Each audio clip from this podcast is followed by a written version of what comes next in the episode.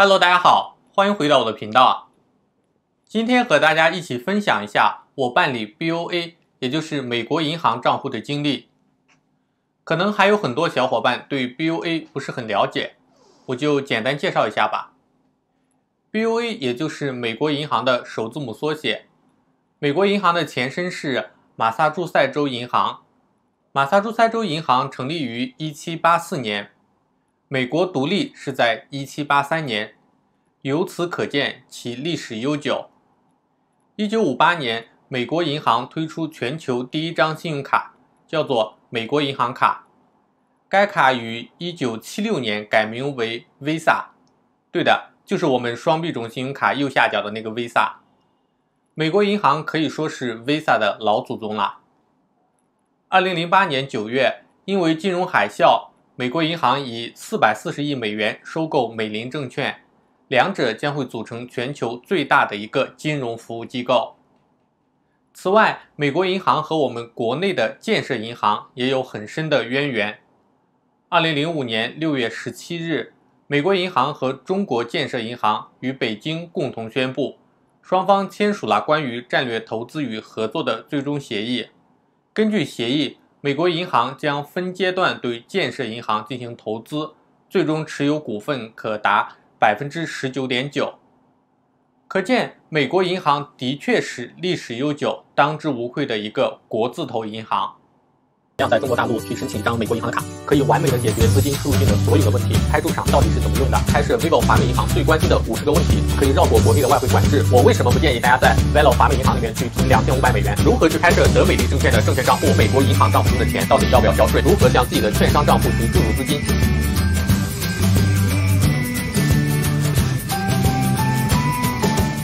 我的会员频道正式上线了。如果你对美股投资有兴趣，想在美股里赚到钱，请一定要到我的会员频道里面去了解一下。我相信你一定不会失望。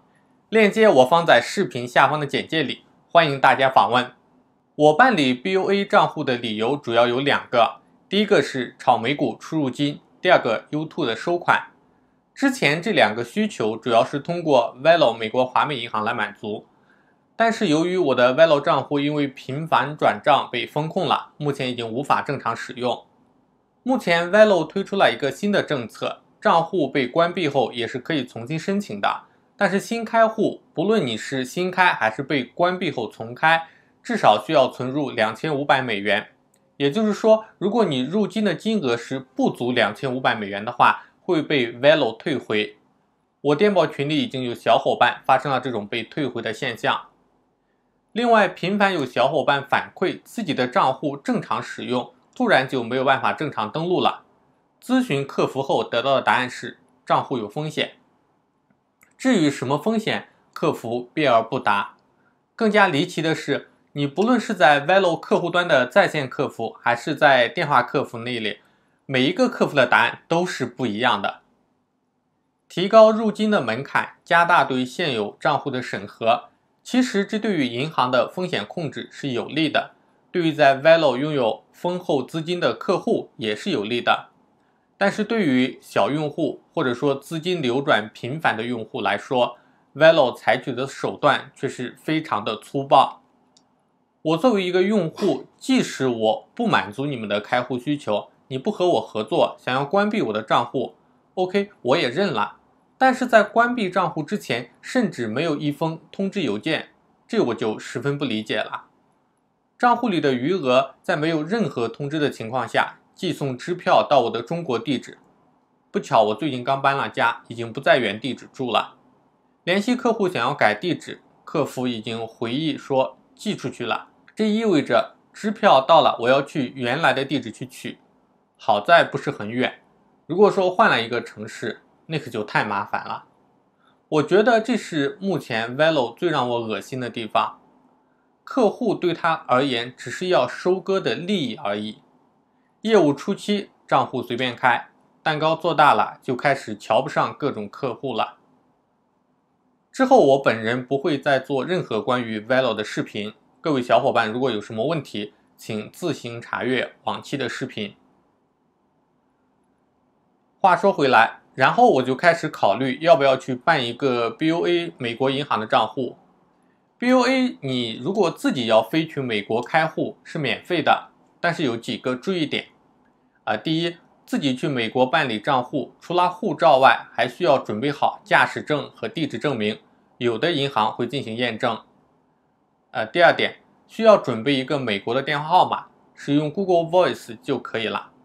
如果你不知道怎么去获取和使用 Google Voice，可以点击上面的链接去观看我之前的视频教程。第三点，需要一个美国的收件地址，这个是一个难点。转运仓地址肯定是不可以的。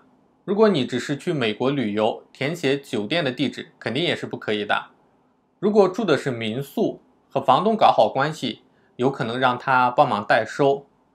自己去办的话。要求基本上就是这些。最近因为疫情的关系，去美国肯定是不现实的。如果在平日自己刚好要去美国，顺便去办一个账户，还是非常非常不错的。但是如果只是为了办卡去一趟美国，那么时间成本和金钱成本就太不划算了，还不如就近去香港去办理一个账户。刚好这个时候。我这边联系到一位美国代办 BOA 账户的朋友，根据我之前的了解，我的电报群里面对 BOA 开户的需求还是比较大的。在和对方洽谈了之后，我拿到了一个很优惠的团购 BOA 的价格。一般代办 BOA 的资料其实都很简单，只需要身份证扫描件和护照扫描件，手持护照照片就可以了。至于价格，每个中介可能会因为自己的渠道的不一样，价格的相差也很大。根据我的了解，市场价一般在七千人民币左右，最高可以开价到九千人民币。有的小伙伴可能会担心代办自己的资料会不会有泄露的风险。如果代办中介需要你的身份证或者护照的一个原件，那么就一定要去提高警惕。至于提交扫描件的风险，我个人觉得还是可以去承受的，毕竟这个时代什么基本上都是透明的了，而且自己只是一个普通的老百姓。代办需要多久可以开好户呢？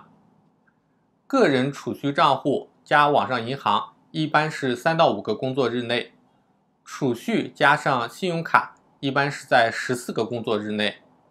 开户完成之后，卡片一般会在。一个月的左右时间寄到你预留的中国的地址，一般代办的费用都会包含国际快递费。当然，如果觉得代办实在不放心的话，就可以选择自己去开户。无论你是自己办还是找中介办，一般都可以开出三个账户。第一个支票账户，主要用于日常的消费、转账、美股出入金，基本上是一个全能的账户。第二个储蓄账户只能用于存钱，不可以直接消费转账。第三个信用卡账户，如果之前没有美国的信用记录，那就只能去开押金信用卡。顾名思义，就是你存多少钱的押金，你的信用卡的额度就是多少。比如说押金五百美元，信用卡的额度就是五百美元。押金会从支票账户冻结，不计入支票账户的余额。所以需要另外汇钱来免除月费。使用一年之后，银行会根据你的信用状况来决定是否退还你的押金，将卡片转为非押金信用卡。那么账户的月费管理费是多少呢？支票账户满一千五百美元免月费，需要账户一直保持在一千五百余额以上，否则就会有十二美金的月费。储蓄账户满五百免月费，需要账户一直保持在五百美元余额以上，否则就会有八美元的月费。储蓄账户的利息现在是百分之零点零三，可能会有波动。如果说储蓄账户中长期有大量的存款，需要对所赚取的利息报税。如果说没有强烈的需求的话，我个人是不建议大家去开储蓄账户的。下面就带大家去看一下我之前开好的一个 BOA 的账户。好的，我们现在来到的是美国银行的一个网页，我们在这里去点击，呃，用户名和密码去输入去登录就可以了。大家注意，它密码是区分大小写的啊，所以说那个在输入的时候一定要注意。好，它初次登录或者说你换呃设备登录的话，它会要求给你邮箱发一个验证码的。我们到邮箱里面去收一下验证码。这个地方的话，验证码没有办法复制的，只有我们手动去输啊。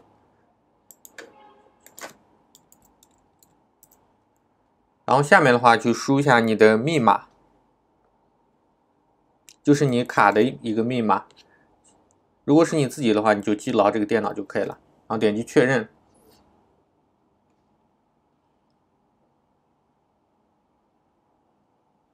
啊，这边的话全部都是英文，我们可以用谷歌翻译码翻译成中文。好的，这样就是它那个美国银行网银的一个主页面。啊，我这边的话就不翻译了，翻译出来有的地方反而更难理解。它其实也总共也就没有几个单词的。呃，现在我们一起看一下它的网银的一个构成嘛。首先第一个的话就是账户，在账户这边的话，你可以看到你的日结单、你的。一个消费记录，然后你的一些理财的目标，你的个人资料，然后你卡的一些信息，然后下面是一个打开一个新的账户是什么？啊，这边的话我们可以看到它是可以去开那个一个信用卡账户，一个新的一个支票账户。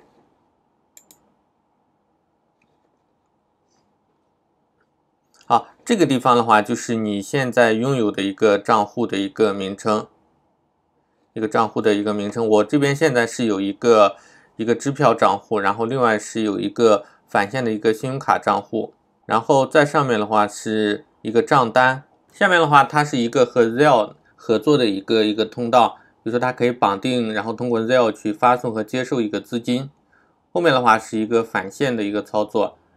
好，在后面的话是其他一些工具，然后这边的话你是可以新开其他的一个，比如说信用卡账户啦，还有你另外再开支票账户啦，都是可以。呃，这边的话是帮助的一个界面。